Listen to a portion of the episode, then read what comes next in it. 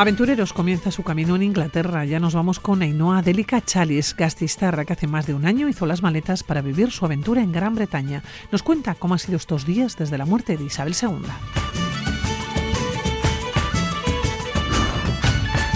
Y nos acercamos también a los picos de Europa. Acompañamos en su viaje a Virginia, en Ebral, en una ruta circular que recorre los tres macizos de este gigante.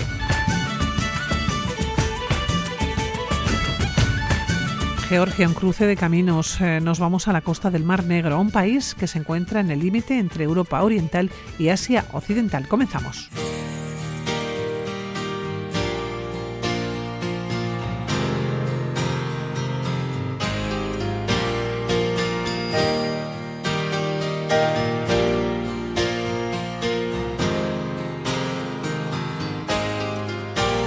You can win the grab a piece of the sky. You can break the rules, but before you try. Hace poco más de un año hacía las maletas y se embarcaba en una aventura de vida. El destino Inglaterra, el objetivo cumplir un sueño. You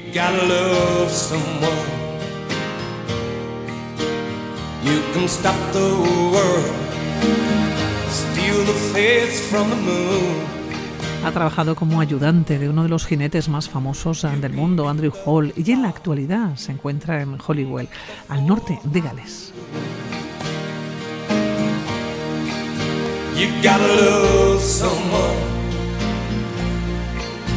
You Ainhoa Delica Chalis, recién llegada del Reino Unido. ¿Cómo estás, Ainhoa? ¿Qué tal? Muy bien, encantada, gracias. Oye, Ainhoa, ¿cómo han sido estos días en Inglaterra? ¿Cómo los habéis vivido? La muerte de Isabel II ha trastocado el día a día, os ha trastocado el día a día, ¿no? ¿Cómo ha sido? Pues la verdad bastante inusual y muy que nadie se lo esperaba por el hecho de que dos días antes le estaba dando la mano a la nueva, bueno, a la Prime Minister de, Sí, la primera ministra, sí. de la primera ministra de Inglaterra y estaba con una sonrisa. Se le veía obviamente pues mayor, pues, pero con una sonrisa y pues como era ella. Y cuando esto pasó, estábamos, no sé, estábamos en casa tranquilamente y de repente es bastante gracioso porque estaba viendo el, bueno, el WhatsApp y de repente veo a mi aita, me pone la reina se ha muerto, ha fallecido. Y digo yo, ba- bajo las escaleras del cuarto donde vivo yo y estábamos todas devastadas como diciendo, pero esto es imposible, esto, pero si estaba, o sea, estaba bien, estaba, es que no puede ser. Y, y- y un impacto, o sea, un, un shock. Muy, no- como que no sabíamos cómo reaccionar, pero que Porque es no verdad". sabéis de qué manera tampoco o- mm, os iba a afectar, ¿no? Porque, bueno, tú compartes casa eh, con, con más personas, eh, allá decíamos al norte de, Gales, ¿no? No sabéis cómo se iba a afectar, entiendo que en el trabajo, o de qué manera, si se iba a dar fiesta, no se iba a dar fiesta, o si ibais a continuar con el trabajo, ¿no? Que teníais. Sí, teníamos un poco esa duda, porque, joder, en trabajos normales sí que es verdad que sí que se paró bastante el hecho del día siguiente, pues ya pues, algunos fueron unas horas antes, más tarde, por el hecho de que es que fue como, no te digo que se muera alguien familiar, pero es que es alguien que ha sido tan significativo en un país y, la verdad que al hecho de trabajar con animales, pues no pudimos. Sí que es verdad que durante el día, pues sí que cogíamos esas horas para ver la tele, pues lo, lo que se nos poníamos en el teléfono, nos poníamos Sky o lo que sea, y veíamos todo lo que estaba pasando, pero, buah, pero es que un impacto. Tengo, tengo la sensación que es impensable, probablemente, ¿no? Un hecho de estas características en otro país que tenga el impacto que ha tenido, ¿no? En principio en, en Inglaterra se notaba. En Gales, por ejemplo, cuando se salía a la calle, eh, se notaba entre la población, entre la gente, pues que había pasado, o bueno, pues que había fallecido. Eh, Sí, lo que veías más, pues en supermercados, eh, gasolineras, siempre veías la cara de la reina, pues yo qué sé, algún muchas flores, todas las banderas a media asta, la gente iba de negro, pero el día más impactante, el lunes, que fue el día del funeral, ese día es que no había, es que era nadie, en la, nadie había- estaba en la calle, es que estaban todos en casa, pero ese día te- tuvisteis fiesta. Sí, bueno, justo a mí a mí casualidad me tocó trabajar, pero nuestra jefa nos dijo no pasa nada, o sea, pues cuando acabáis, yo qué sé, tenéis que sacar este caballo al pado, pues vais y os sentáis un rato y veis eh, el funeral. Pues bueno, pues lo que lo que pasó, pero pero triste, yo yo yo estaba llorando y luego Bueno, todo se va contagiando, entiendo, ¿no? Esa, esa sensación. Total, no, no, pero lloran de, de verdad, de, del martes cuando vinimos todos, estábamos todos trabajando otra vez, todos hablando entre nosotros diciendo, pero tú también has llorado, ¿no? Y el otro también te miraba y decía, pues sí, oye, a mí me ha tocado. Lo peor la última parte cuando los perros estaban mirando y el pony, que todos nos quedamos así, que decía, es que yo no puedo, es que todos, todos lloramos en esa parte. Ainhoa, eh, pasó lunes, pero tú enseguida hiciste las maletas Ah, sí. para, para venir aquí, ¿no? ¿Cuándo llegaste? Ayer a las 5 de la tarde. O sea que nada, no llevo ni 24 horas aquí. Vas a estar unos eh, cuantos días eh, por aquí, vas a estar en casa. ¿Qué te has encontrado? ¿Cuándo has venido? ¿Mucho cambio? ¿Hacía cuánto que no, llega- que no volvías, que no llegabas? Pues vine en julio, pero la verdad es que fue bastante rápido con el tema de... Tenía que decidir o venía en fiestas de Vitoria unos dos días o quedarme una semana entera y poder ver eh, el Día del Blusa. Después dije, pues me quedo una semana a ver el Día del Blusa. Pero no he estado hasta ahora sentada, tranquila. En tu casa, En ¿no? mi casa. En tu casa recuperando de alguna manera tu sillón. Exactamente. Oh, Oye, Joder, un cambio. Esta Vitoria es súper cambiada, ¿eh? O sea, claro, no me había dado cuenta con lo del autobús eléctrico. Ha cambiado todo y es que estábamos, nada, ajustando. Digo, pero esto... Estamos en Vitoria, ¿dónde estamos? A ver, ¿qué es esto? ha pasado tiempo, desde luego, ¿no? Que, no? que no pasas unos eh, cuantos días seguidos, que no sean fiestas en principio, Sí. aquí en, eh, en la ciudad. Pero yo quiero marcharme contigo hasta, hasta Inglaterra, sobre todo donde vives, al norte de Gales. Bueno, tú ya conocías Inglaterra cuando haces las maletas y te vas allá, porque tu ama es inglesa, ¿no? Tú habías estado muchas veces, había estado en el país, pero cuesta tomar la decisión, entiendo, ¿no? Hacer las maletas y, y- y marchar. Joder, fue muy duro por el hecho de que, claro, ahora el tema del Brexit tiene- necesitas un visado.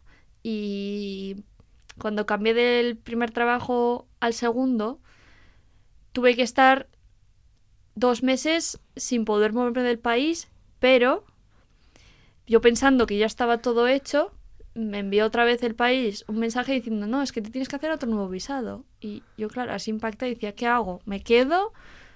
Y otra vez tengo que Sí, pagar... porque te consiguió, además, eh, te costó mucho no conseguir los papeles para poder marcharte, ¿no? La primera vez, para poder ir allá a trabajar. Exacto.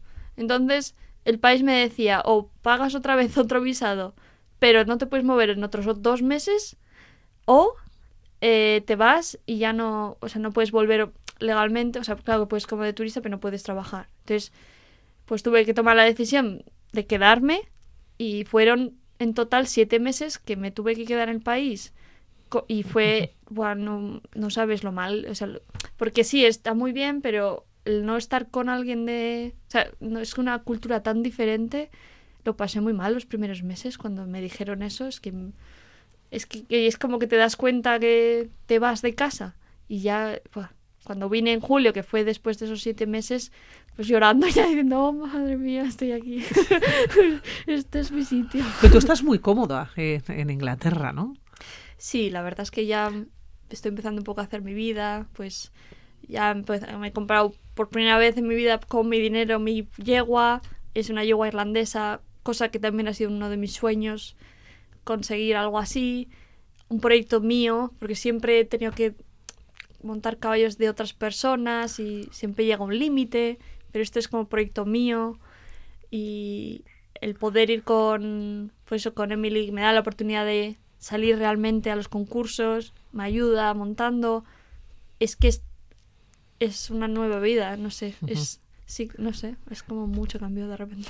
Bueno, ahora vives en Hollywood, creo que se llama así. Sí. Seguro que lo estoy diciendo mal, pero bueno, al norte de Gales, ¿no? ¿Cómo Sí. es Gales? Es es un es un sitio es que es Ibas a decir un país. Sí, sí, iba a decir país, sí, sí. pero no. Em, yo lo comparo mucho con Euskadi porque es muy montañero, son hablan galeico, entonces yo lo relaciono como casa porque aquí tú ves los carteles y están todos en euskera, En euskera, sí. y en castellano. Entonces me siento bastante como en casa, pero luego hay, es que hay, hay un sitio que se llama Snowdonia que fui con mi ama cuando me vino a visitar. Es que es de ensueño. O sea, recomiendo a todo el mundo que vaya allá. Es que no tiene nada que ver con Inglaterra del Sur. Es que es. Tú piensas que estás en Finlandia o algo. Es una. Es una variedad. Y la gente es muy maja, muy abierta. Son como aquí. Muy. Por eso me siento cómoda, porque me siento como si estuviera allá. Porque tiene mucha cultura suya de. No les llaman español, les gusta que le llaman que son de Gales. Entonces, pues me gusta porque aquí también. No es que no me te guste sientes, que me digan te sientes efectivamente, sí, como enraizada probablemente, ¿no? En, Sí. eh, en Gales. Oye, decías que, mm, que le llamaban, o había algún sitio que era como, como los países nórdicos, ¿no? Claro, Mm. donde tú vives tiene como, como varias salidas al, al mar, ¿no? Sí, es como bastante común. Por eso toda la cultura del pescado y todo estas cosas, por el hecho de que al ser una isla, es que es hay mucha cultura de pescar, pues de ir al mar, de, yo qué sé, hacer surf, es como mucho, está muy relacionado. Es muy cerca de Liverpool. Sí, nada, media hora. y Liverpool es, es una ciudad, yo- es mi favorita.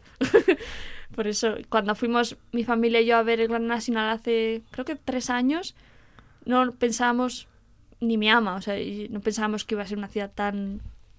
que te- es que es, es como Vitoria, o sea, es que es igual. Lo único, pues eso, con cultura inglesa, pero nunca habíamos visto Hombre, y entiendo que con estatuas de los Beatles. Hombre, hombre, por ¿no? favor. Sí, sí, hombre, todo relacionado con los Beatles. Y nunca habíamos visto que fuimos mi familia pues a la noche a tomar algo. Ve- es la primera yo creo que la última que veremos, la nieta, la madre y la abuela saliendo de fiesta y la abuela la que peor iba. Pero eso es que es una cosa que se nos va a quedar grabada.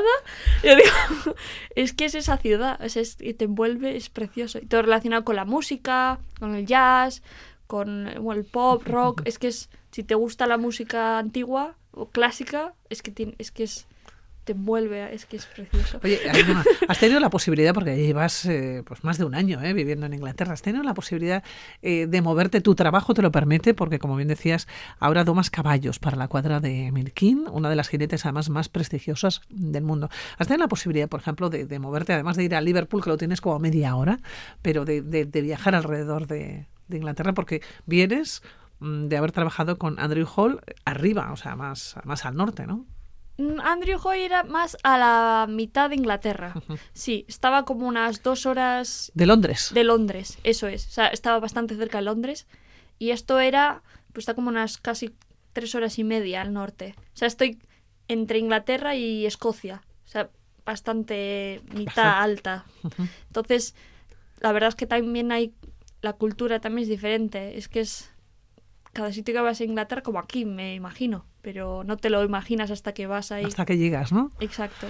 Y, y eh, fue diferente porque con Andrew era bastante internacional, trabajaba con una alemana, un italiano, una australiana, y tampoco me sentía como que vivía en Inglaterra. Pero es que este sitio es que solo hay ingleses o galeses. Compartes piso con galeses. Sí, exacto. Entonces, es la primera vez, o ellos me dicen, que ven a alguien de fuera trabajar aquí. Entonces, para mí me ha, me ha encantado porque es, realmente he visto la cultura inglesa. O sea, porque si no, no podía haberla, pues eso, vivido tan de... Es como una inmersión. To- totalmente. Inmersión total, ¿no? Total, sí, sí. No me arrepiento para nada. Oye, Ainhoa, eh, en el trabajo que tú tienes, eh, lo que te permite desde luego es moverte, ¿no? E ir a otros países, ir a otros lugares y viajar, pues, eh, porque como decíamos, estás en la doma de, de- de caballos, ¿no? ¿A dónde has ido o dónde vas a ir? O, o cuáles son las previsiones ¿no? que tienes? Em, pues justo ahora, en mes de octubre, va a acabar la temporada de completo. Entonces, el último concurso que se va a hacer va a ser en Po, que está bastante cerca de aquí, que está a unas dos horas y poco de Vitoria. y luego a partir de allá empieza la temporada otra vez en febrero-marzo. Entonces, pues mi objetivo va a ser centrarme más en mi, en mi yegua. Va a ser bastante relajado porque cuando acaba la temporada no es- se les da vacaciones a los caballos para que también ellos descansen. Entonces, pues por ahora, de noviembre a febrero, pues venir cuanto más pueda a casa para aprovechar, aunque sea los fines de semana, y luego ya otra vez. ¿Te veremos en competiciones internacionales?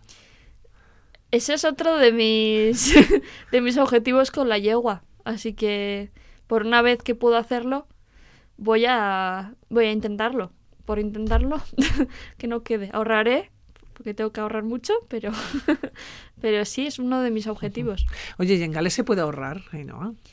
Em, Siempre pensamos, ¿eh? cuando pensamos ya no solamente en Gales, en Inglaterra en su conjunto, eh, que es un país caro, sí, ¿no? Por la libra, aquí tenemos el euro. Eh, ¿Qué sensación tienes? ¿Es un país caro para vivir allá? Mm, ¿O te acostumbras al final? Te acostumbras, sí, pero sí que es verdad que, por ejemplo, los pagos se hacen semanales, no mensuales. Entonces es muy normal. Entonces, como que tienes que gestionar diferente tu dinero, porque creo que cuanto antes viene tu dinero, como que más lo gastas. No sé. Entonces, yo intento cuanto menos ahorrar para mis viajes y, y todo, pero sí que es verdad que, por ejemplo, hay la cultura de irte a tomar algo, no es tomarte un café y te vas a casa. Es o te tomas 10 cervezas, que cada una vale, pues igual, 7 pounds, 7 libras, pues ahí lo normal para ellos es gastarse en un día igual, pues yo qué sé, 50 libras. Entonces, también... ¿Tomando cervezas? Sí, sí. Entonces, la, la sabes, la mentalidad es, Es diferente. distinta. No se pueden tomar una cerveza. O sea, Tienen mucha sed. Tiene mucha sed, exactamente. Entonces ahorran, pues muchos no... Ellos dicen que no les da para ahorrar, pero claro, porque tienen otra... Pues eso. Otra forma de vivir, ¿no? sin lugar a ninguna duda. y comen más fuera de casa. No es. Aquí es muy normal, pues yo qué sé, pues la mamá o la Ita cocina algo, o cocinas tú algo y cocina, pues comemos todos juntos en casa. No, ahí es bastante. ah, Pues casi todos los días comen fuera, comen, pues yo qué sé, los fish and chips, que si comen un indio. O sea, es bastante típico. Entonces gastan más, eso sí que es verdad. Ganan más, pero gastan más. Y esa es otra cosa que no entienden de mí. Dicen, jope, ¿por qué no sales tanto a to-?" Yo que sé, te coges tú misma una... Digo, no, pero prefiero cocinarme mi tortilla patata, unos puerros en casa. Dicen, jo, pues no, no lo entendemos. Y yo, pues bueno. sí, es muy gracioso, la verdad, es como impacta. Y tira mucha comida. O sea, ellos, yo qué sé, tú coges una, yo qué sé, una pizza, te comes la mitad y ellos lo tiran. Y claro, yo me quedo así y digo, ¿pero cómo vas a tirar eso? Pues me lo quedo yo me lo en la nevera. No, que se pone malo. Y yo, otro choque cultural, digo, yo es que no tiraría tanta comida y ellos lo ven A que se puede guardar incluso pues eh, de la mañana a la noche, por ejemplo, ¿no? O, o incluso dependiendo qué comida, el día siguiente sin ningún problema. Claro, no, no, no, ellos es...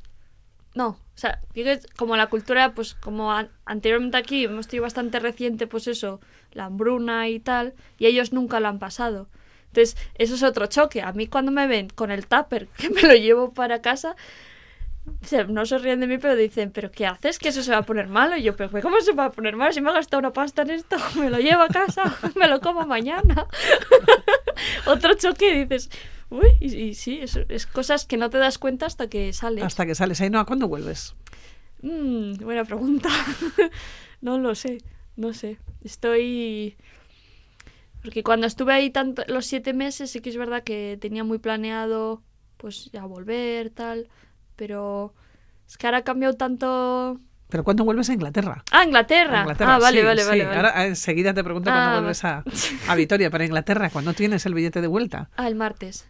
El martes vuelvo a la, a la tarde. Así que A la tarde pena. vuelves a coger el, el avión y vuelves a poner rumbo, ¿no? A Gales. De momento, volver a Vitoria no tienes... El futuro no está escrito, ¿no? Exacto. Puede ser que de repente pues vea que no las cosas no van bien y vuelva, pero por ahora Pues te tienes que traer la yegua. Sí, Sí. exacto. Mi, mi Aita está más que encantada y dice, "¿Pero cuándo vas a venir con la yegua?". Y yo, "No lo sé, Aita, no lo sé. Espera un poco."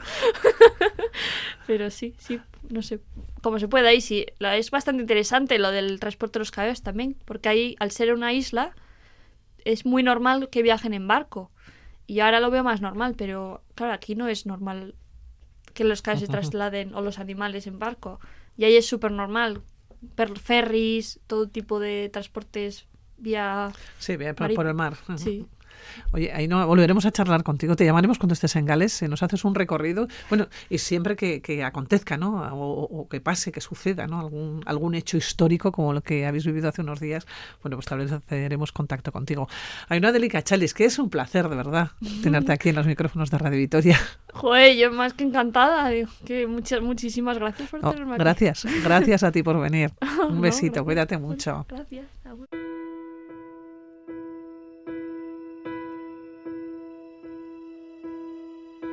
Can almost see it.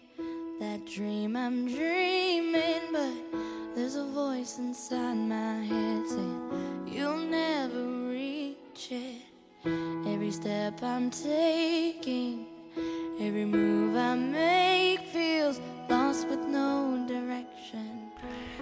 El Anillo de Picos es una ruta circular que recorre los tres macizos de picos de Europa. Se puede hacer pasando por todos los refugios, también durmiendo. Según la elección de cada uno, de cada quien, se puede hacer en cuatro, siete o nueve etapas.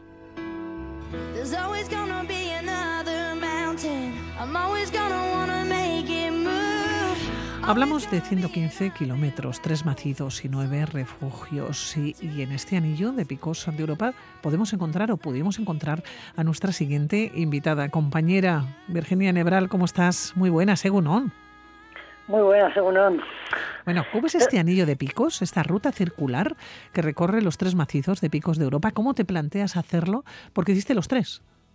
Eh, sí, sí, o sea, a mí me gusta mucho recorrer, bueno, montañas y en este caso, viviendo donde vivimos, pues aunque tenemos algunas aquí, pero bueno, más largas o de rutas más largas, tenemos o Pirineos o Picos de Europa. Y bueno, pues tenía como una deuda pendiente con Picos de Europa y con una amiga con la que suelo hacer este tipo de rutas, pues allá que nos fuimos y yo creo que desde el principio dijimos, venga, pues lo hacemos, lo hacemos entero y me preguntas que cómo es eh, yo diría que es una ruta no apta para, desde luego no apta para iniciados ni para gente que se plantee pues una especie de senderismo de fin de semana, de domingo, o sea, es una ruta que tiene su complejidad. Empezasteis en Poncebos, el lugar donde comienza la ruta del Cares, ¿no? Exactamente, o sea, como bien has dicho, en realidad se puede hacer desde empezar desde donde cada quien decida, porque claro, evidentemente Picos de Europa, pues hay gente que la hace que es cántabra, gente que es leonesa, muchísimos leones y leonesas nos encontramos por allí, eh, gente que es asturiana, entonces bueno, pues cada quien elige dónde empezarla y en qué sentido. Nosotras personalmente empezamos en Poncebos, donde efectivamente empieza la ruta del Cares y recorrimos gran parte de ella en, en, el primer día, ¿no? Cuando empezamos, hasta llegar a la canal de Trea, que eso ya es otro nivel. Es otro nivel porque vosotras una vez llegadas al puente Bolín, donde dices que se inicia la canal de Trea, hablamos de una subida de tres horas constantes. Se salvan casi 1.200 metros de desnivel en dos kilómetros.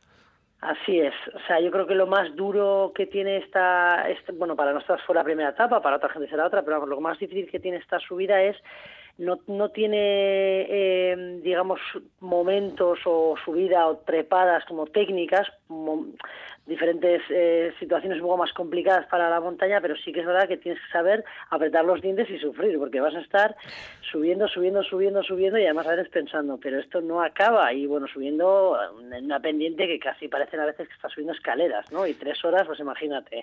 Una primera etapa a la que siguió una segunda que mucho más tranquila, ¿no? En principio, porque lo hicisteis bajando a Lagos de Covadonga, que no sé si visteis mucho no, porque también en Picos de Europa es cierto que generalmente nos acompaña la niebla.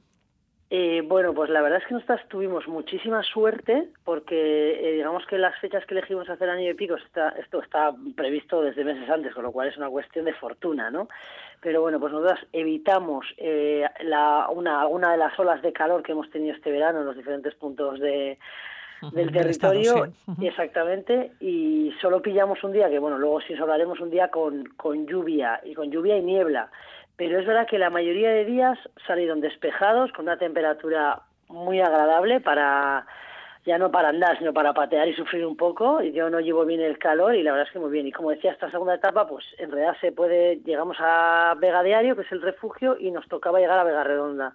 Entonces, bueno, pues ahí se puede conectar a través de una zona más pedregosa, como más lunar, por decirlo así, que es la Vega de Alisera, pero bueno, nosotros decidimos bajar a Lagos de Covadonga, subir por otro lado para hacer un poco más de tranquilidad y que tampoco hace falta sufrir todos los días. Bueno, son etapas de diferente dureza, claro. La pregunta es, eh, ¿cómo se llevan a cabo, cómo se prepara uno y por supuesto la mochila. La mochila que tiene que llevar porque lleváis prácticamente la casa encima, ¿no? Sois como los caracoles. Bueno, sí, lo que pasa es que yo soy mucho de eh, menos es más y bueno, al final la idea es llevar una mochila de 35 litros, 40 a lo sumo, que sería la misma mochila la que llevarías para eh, cinco días, para siete o para dos semanas, porque la idea es que, bueno, pues al final la ropa, los calcetines, la muda, pues eso la vas, la vas lavando, o sea, tienes que llevar como lo mínimo, prácticamente asumiendo que, bueno, pues que vas a repetir evidentemente ropa y sobre todo cosas que te puedan proteger ante diferentes inclemencias, ¿no? Pues un chubasquero, evidentemente, un plumas o algo un poco más gordo de frío por si de repente pues entrase frío porque llegas a la tarde-noche al refugio y cenas, te duchas, entras en calor y bueno, pues al final estás a diferentes alturas y hace frío. Entonces, ciertas cosas como muy básicas que, por la toalla, y unas chanclas o unos crocs para eh, que el pie también pues se relaje un poco después de estar seis o siete horas dentro de unas zapatillas.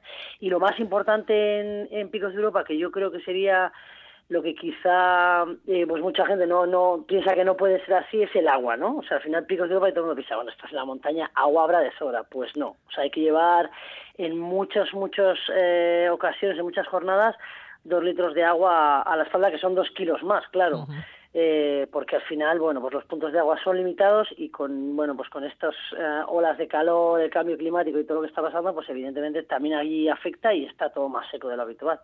Vamos al resto de las etapas, porque vosotros hicisteis las etapas largas, es decir, las nueve etapas, ¿no? Para recorrer esta ruta eh, circular. Claro, ¿qué os iba llamando la atención? Porque os ibais encontrando, decíamos, con etapas muy duras, como fue la tercera. Eh, bueno, pues sí, la tercera la verdad es que fue fue dura porque hubo hay unas zonas, este, en nuestro caso era de Vega Redonda a Vega Baño y hay una zona que digo, bueno, digo lunar porque es la que a veces te encuentras en esas en esos parajes y miras alrededor y dices, o sea, aquí no hay nadie, si me pasa algo, pues yo no sé, pues porque llevábamos nosotros un, Garmin, un GPS que de alguna manera es lo que yo también recomiendo, ¿no? Y por, y he preguntado también a diferentes eh, bueno, personas responsables de refugios eh, guardas forestales nos han dicho que, sí que es la recomendación llevar como un track o algo de GPS por si acaso la niebla que me preguntabas antes.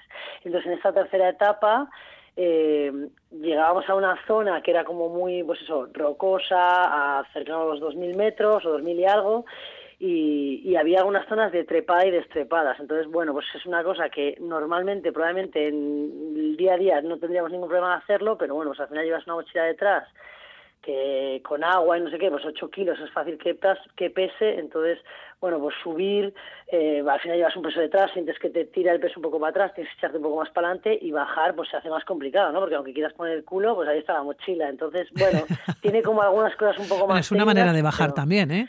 Sí, o sea, también si no te das la vuelta, quiero decir, que siempre hay formas. Si no hay gente que directamente tira la mochila o tira los bastones y luego baja. O sea, la cuestión no es tanto cómo hacerlo, que seguramente técnicamente hay una forma, pero la cuestión es, bueno, hacerlo y sobre todo hacerlo con seguridad ¿eh? y con cabeza. Y eso tampoco hay tanto problema. Virginia, los refugios. ¿Están preparados? Porque hay muchas personas ¿no? que van a hacer este tipo de rutas, pero ¿están preparados? Y sobre todo, ¿hay sitio cuando uno llega? Bueno, nosotras la verdad es que hicimos las reservas con muchos meses de antelación y diré que en Picos de Europa, sobre todo según qué refugio, eh, están muy transitados. Por ejemplo, nosotros llegamos el último, la última noche, el sábado, llegamos a, al refugio de Urrieyu, que para nosotros es el naranjo de Bulnes, ¿no? que es como bueno algo muy imponente con unas paredes verticales que, que evidentemente se tiene que subir eh, escalando. Eh, y ese refugio, para subir, aunque solo sea a la base de esa montaña, pues sería un poco como el Gorbea para nosotras, ¿no? Y entonces al final es un refugio muy transitado, para gente que desde ahí va a hacer otras etapas, para gente que va a escalar, entonces ese hay que reservarlo con antelación. Otras zonas, pues también, ¿no? Entonces, luego los refugios preparados están todos, o sea, tienen, llegas, hay unos, en, bueno, una especie de, de baldas, hay muchísimos crocs de diferentes tamaños para que te los pongas y dejes las botas, dejas los bastones fuera, bueno, o sea, preparados están y se come en general, yo diría que, que no sé si porque también con el esfuerzo haces hambre, ¿eh? está claro, pero se come muy bien y la gente en general es muy amable y se charla, bueno, pues al final son conversaciones sobre la montaña, ¿no? Pero pero bueno, yo lo recomiendo y además hay una red estupenda en anillos, eh, bueno, para hacer picos de Europa, para hacer anillo, o sea que no tiene ninguna dificultad, pero sí recomiendo que se reserven con antelación. Oye, sorpresas, ¿cuáles han sido las que te has llevado? Bueno, pues sorpresas, eh, además con, con, la compañera que lo solía hacer siempre decía, bueno, a ver, todas las etapas nos llevamos una sorpresa, ¿no? Pues si no era que de repente pues se ponía a llover y acabamos teniendo bajo la lluvia que trepar, subir por cualquier sitio, había otra zona que de repente había una cuerda en la que había que trepar y bueno, agarrarte una cuerda con nudos y luego dejarla, o si no en otra que bueno, en la última última que ya fue bajando de Urriedo que nos perdimos, bueno, sorpresas siempre había. Sorpresas positivas, pues para nosotras siempre ha sido que, bueno, que lo hemos conseguido, ¿no? Y que además eh, acabas y, te quedas con ganas de, bueno, ahora que estoy súper fuerte, ahora quiero más, ¿no? Dame dame más. Entonces, eh, bueno, y el paisaje, que claro, evidentemente son Claro, eso te iba a preguntar. Las imágenes, eh, estamos hablando de paisajes, como bien dices, espectaculares, pero ¿cuáles son ahora mismo las que te vienen a la retina? Bueno, pues yo diría que el macizo de Cornión, el que se llama el macizo central, tiene es espectacular. Evidentemente es como un poco la joya de la corona, ¿no? De, de los tres macizos, el oriental, el occidental y el central. Ese que además que se ve desde pues desde Vegabaño, un refugio en el que te duchas, digamos, con una tela que te pones y te estás echando mirando hacia allá, que es que dices, bueno, yo aquí me voy a quedar hasta que se acabe el agua caliente, como quien dice. Eh, o yo que sé, se ve también desde Posa de Valdeón, que ya es una zona más de pueblo urbano que pasamos, eh, se ve desde muchos sitios, ¿no? Se ve incluso en la canal de Trea, la tienes a la, tienes a la, a la espalda, ¿no? Esa zona. Luego, por ejemplo, el refugio de Cabaña Verónica, que nosotros solo pasamos, que tiene como una historia, bueno, curiosa, eh, que es un, lo diré, es un, ay, no me va a salir ahora, una especie de batería antiaérea, y entonces esto, bueno, pues fue construida por un ingeniero bilbaíno y bueno, yo lo, lo, visité allí, es una cosa muy peculiar porque es un refugio muy pequeñito, de apenas entran seis personas y a mí me han contado historias de que muchas veces el guardia forestal o el responsable del, del, refugio, pues tener todas las reservas y tener que hacer vivac él fuera, ¿no? Porque claro, aquello es que es una especie de Tetris lo que hay que hacer allí y además llegué y había una especie de, bueno, en pequeñita, pero había una chalaparta pequeñita para, para tocar, Era, es un sitio muy peculiar. Y bueno, esto te deja como una, unas imágenes porque es un paraje que es como una zona cárstica, que la piedra es, bueno, es roca, pero al final es muy afilada, entonces tienes que tener con cuidado. Y de enfrente están Orcados Rojos, que es como muy conocida ese paso porque llevas a Urriello. Entonces, bueno, tienes mil zonas. Yo podría aquí hablar. Oye, por, por, cierto, que estábamos hablando de este búnker, que os lo contaron allá precisamente, ¿no? En el lugar donde estabais, y tú así lo pusiste, ¿no? En Instagram. Sí, sí. Pero, pero ¿qué pasó con las redes sociales? ¿Qué pasó con Instagram? Bueno, pues que siempre sirven para o patearte las orejas o desde luego para, para saber algo. Entonces, bueno, pues a mí me habían contado o yo recordaba en aquel momento, también cuánta atención prestas o no, pues me sonaba que era algo como antinuclear, ¿no? Como que era un búnker o algo así, y eso puse en, en Instagram. Entonces, bueno, pues justo una amiga de Bilbao me dijo, pues eso ha estado mi, mi abuelo lo construyó hace muchísimo tiempo y entonces pues ya lo típico, entra otra persona, pero ¿cómo? Si es que no es nada eh, antinuclear, es una batería de un portaaviones, no sé qué, y entonces bueno, ella ya copió de Wikilogs porque aparece y al final bueno, pues todo quedó aclarado que efectivamente es una batería antiaérea y que efectivamente el abuelo de esta chica había participado porque conocía al ingeniero que lo había construido. Entonces él participó en el montaje. Las redes sociales que ya no se puede ocultar nada, efectivamente, y enseguida, enseguida te corrigen. Por cierto, eh, estamos hablando de unas rutas a las que se puede ir si tienes vértigo. Eh, yo no diría que no, o sea, clarísimamente que no, porque al final, eh, además de algunas zonas de trepa y destrepada, pues hay zonas en las que, bueno, pues si eres una persona que no tiene ningún temor un poco a las alturas ni nada, pues al final vas a pasar y pasa y andas con pasos como seguros, ¿no? Tú cada paso que das es seguro, pero claro, si miras a un lado, y te empiezas a plantear como es lo peor y dices, hombre, pues aquí es que si piso mal, hombre, pues sí, pues echar a rodar. Pero bueno, yo creo que en general la montaña no es un medio para nadie con vértigo. Aquí tenemos, eh, entre la Yuich y el Amboto tenemos eh, una, eh, lo diré, una cresta evidentemente que también bueno pues conocida no el paso del diablo que mucha gente pues hay gente que evidentemente ha, lo ha pasado tranquilamente y otra gente pues que no ha tenido un final igual de de, de, de, de sí, de afortunado sí. De afortunado eso es. Pero bueno te quiero decir que yo creo que la montaña no es un sitio para tener vértigo. En este caso diría que incluso menos en este. Bueno, algunas de las rutas con días despejados que hemos mencionado, ¿no? También eh, la niebla en picos de Europa, pero con días despejados se ve hasta el Cantábrico. Eh, pues sí, efectivamente, de hecho, justo donde comentaba antes, en, la, en el refugio de, de Urriello, donde está en la base del Naranjo de Bulnes, claro, desde ahí tienes una visión hacia el mar increíble. Y entonces, en un momento dado, hablando ahí con gente, claro, yo veía azul de lejos y al final, pues uno no sabe, ¿no? Se está viendo cielo, el cielo se está viendo, el mar, ¿no? Claro, y entonces decía, no, no, es que eso es la playa de, de, Santander, ¿no? Eso que estás viendo y ahora en cuanto baje un poco, suban las nubes, ya no sé qué, se ve allí y bueno, es bastante espectacular, ¿no? Porque al final pues te sientes chiquita, ¿no? Muy pequeñita ahí en un entorno en el que dices, madre mía, yo aquí soy una mera espectadora y una mera invitada y tengo la suerte de, bueno, pues de poder patear esto, ¿no? Virginia, ¿con ganas de repetir? Eh, sí, sí, sí, tengo los planos en casa y ¿Pero al mismo, con al ganas mismo de- sitio? ¿Al mismo sitio o no? Bueno, yo creo que primero haremos una de, de regresar un poco a Pirineos, porque mi amiga esta es catalana, entonces podemos hacer como en medio, pero yo creo que, que sí, que hay algunas, algunos, algunas cimas, porque en este caso no hemos hecho cimas, ha sido más una ruta por collados, digamos que no hemos subido, eh, no hemos coronado ningún, ningún monte. Yo creo que hay cositas que quedan por hacer. Bueno, que hay, creo, no sé, que hay cositas que quedan por hacer. Bueno, pues nos quedamos con esta ruta circular que recorre los tres macizos de picos de de Europa. Les hablamos del anillo de picos.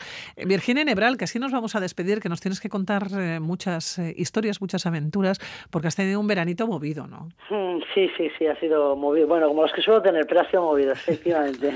Virginia, cuídate mucho. Un beso. Gracias, un beso.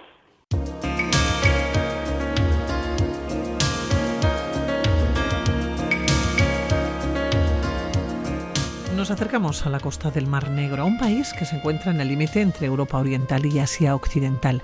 Hablamos de un cruce de caminos que comparte frontera con Rusia al norte y noreste, con Turquía y Armenia al sur y con Azerbaiyán al sudeste.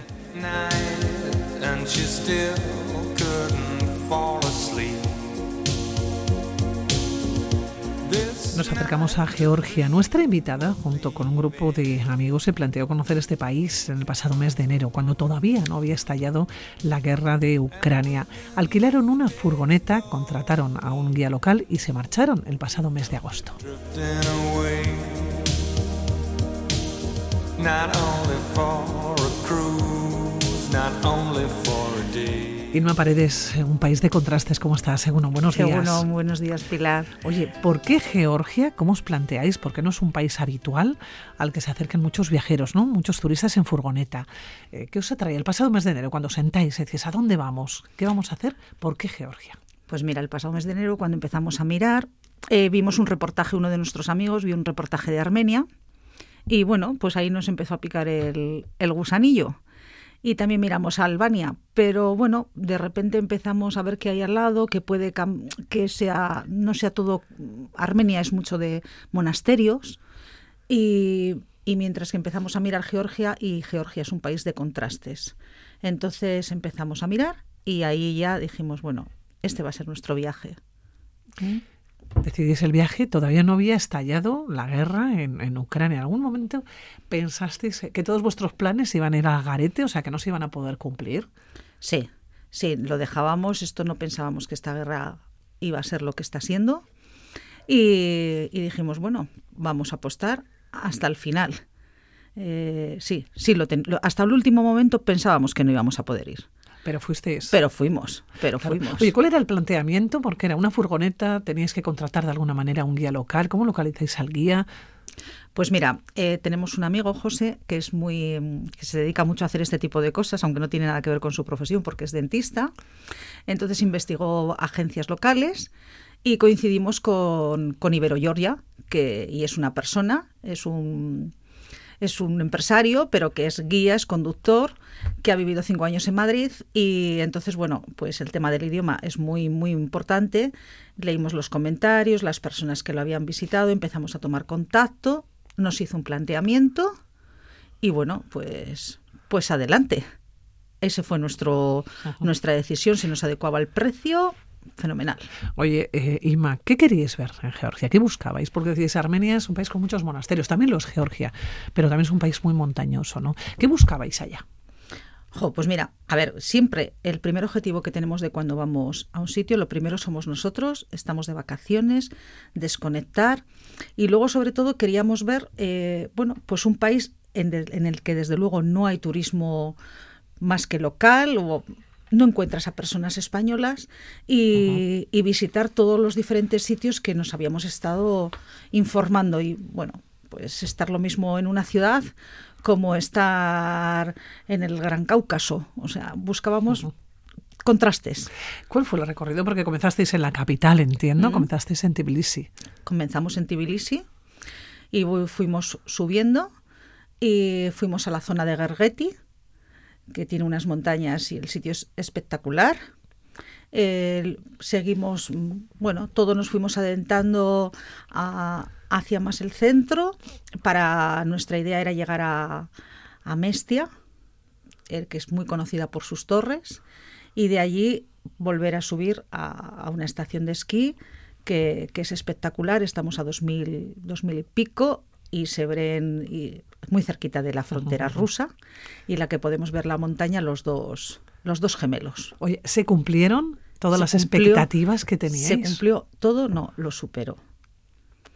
Más que luego nos sorprendió muchísimo, que no teníamos ni idea, de que es un país en el que hay mucho vino, hay ruta del vino. Y de hecho hemos hecho ruta del vino. ¿Mm? Y es, bueno, pues hay unas bodegas grandes, no similar, pero bueno, para en dimensión, como puede ser un, la del Frangueri, el ciego, pero luego estuvimos en más pequeñitas comiendo y, y probando, haciendo catas y hay una ruta del vino en Georgia. Claro, en Georgia se da la mano los paisajes, hablamos un país de montañas, un país muy religioso también, ¿no? Con esos monasterios, pero también la cultura y la gastronomía. Hablamos de un cruce de caminos. Es un país eh, que ha visto alrededor de- del mismo muchas guerras, muchos enfrentamientos, pero ha habido muchas culturas que han ido pasando por allá. Sí, han ido pasando muchas.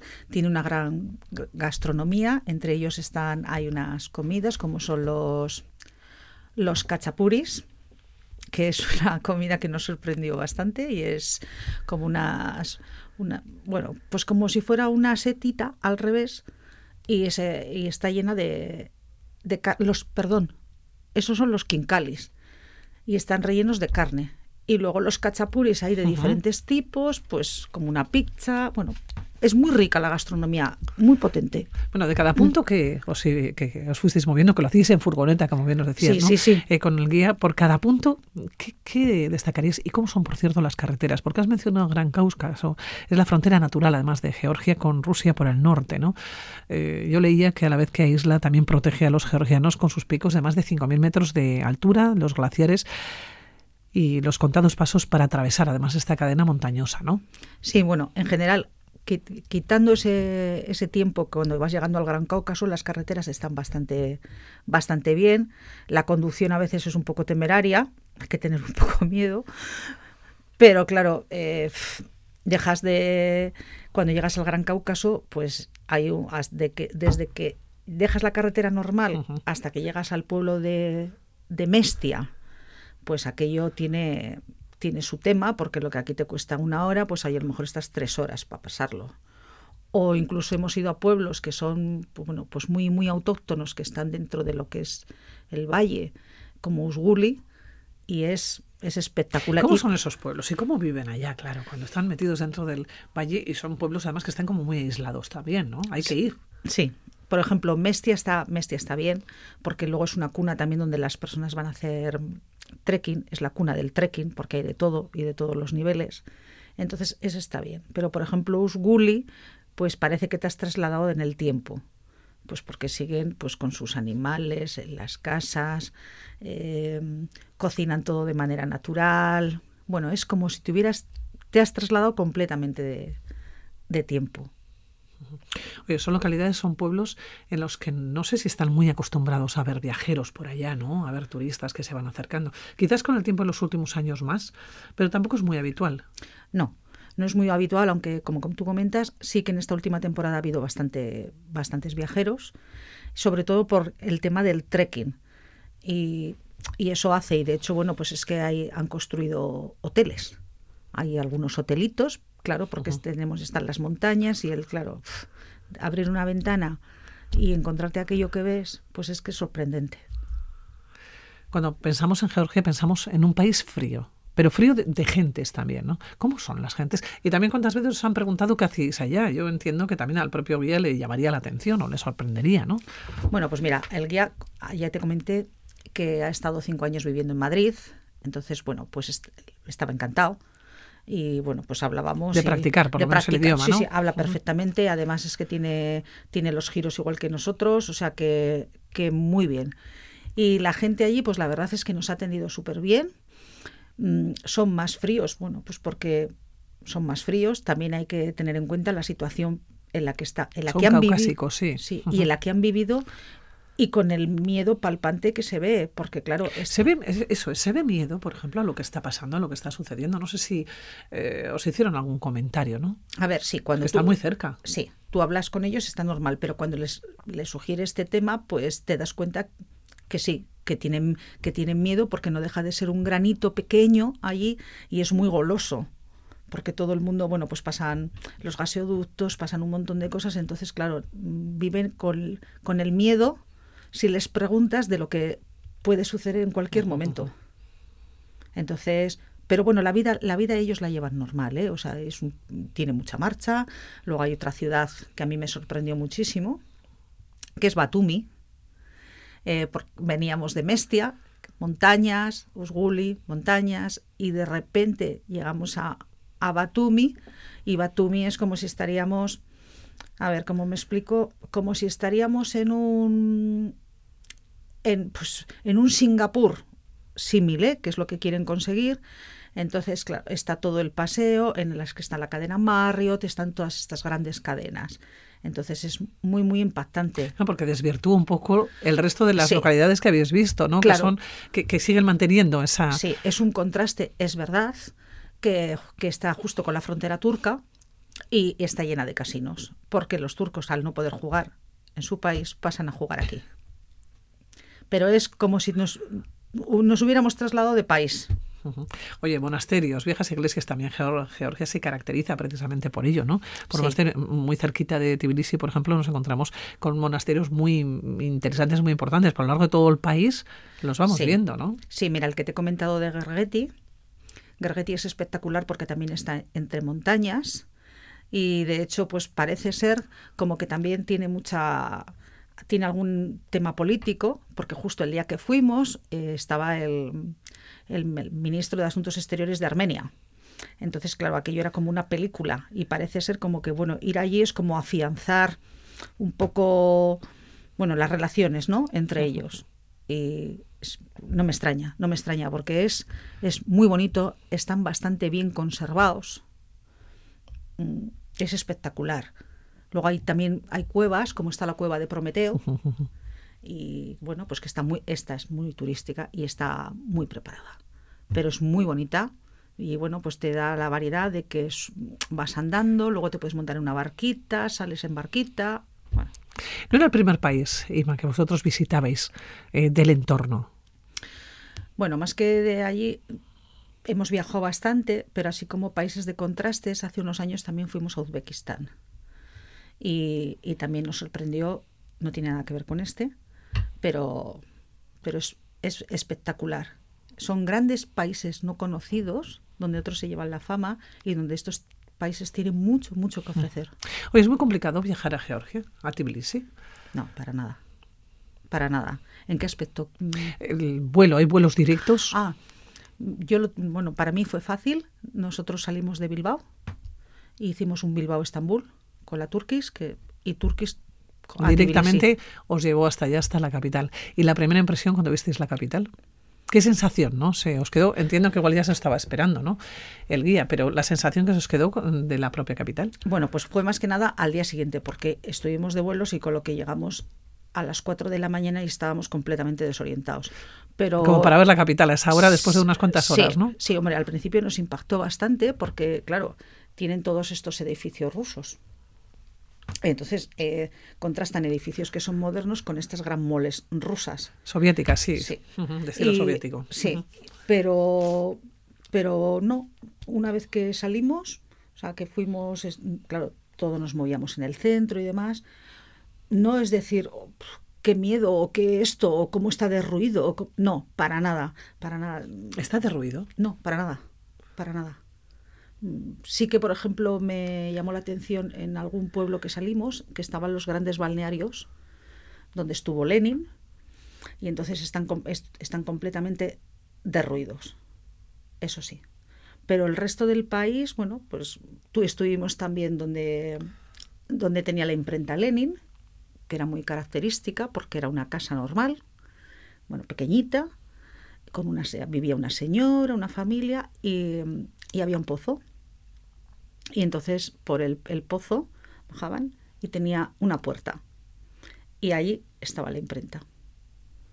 Y que fue descubierta porque, porque tiraron uno, un papel con, con fuego y entonces el papel en lugar de bajar hasta abajo se desvió.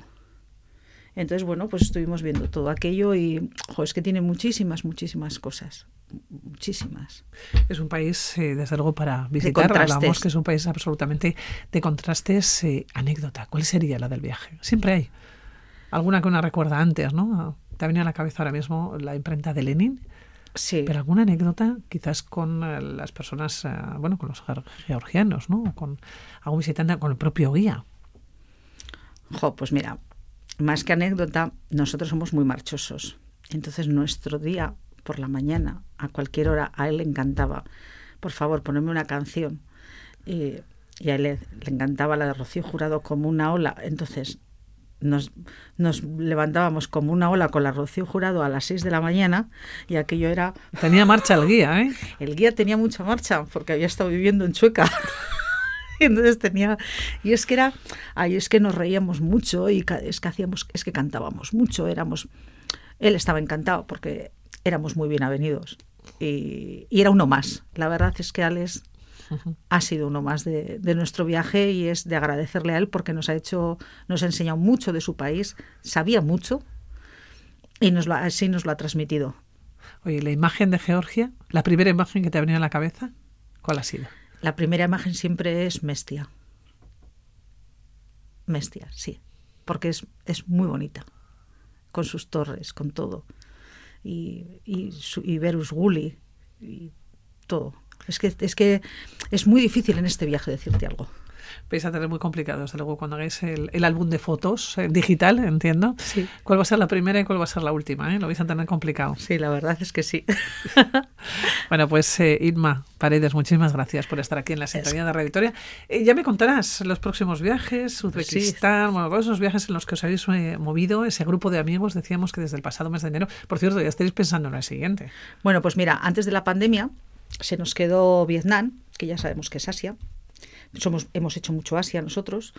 Y, y bueno, en principio creo que retornaremos a nuestro viaje, que ya que lo ten- más que nada porque lo tenemos preparado y es cuestión de organizarnos. Organizaros con las fechas, claro que sí. ¿no? Bueno, y siempre con los guías locales. En este, en, en el caso de que vayamos a Vietnam, que es como cuando fuimos a Camboya, no llevamos guías locales. Bueno, vamos cogiendo en cada, en cada sitio, nos movemos de diferente manera que, que este viaje. Pero Este lo tenéis muy atado desde, desde el eh, enero. Bueno, pues Irma, que nos vamos a despedir. Que te vaya muy bien. Muchísimas gracias. Suri, Agur. vaya agur.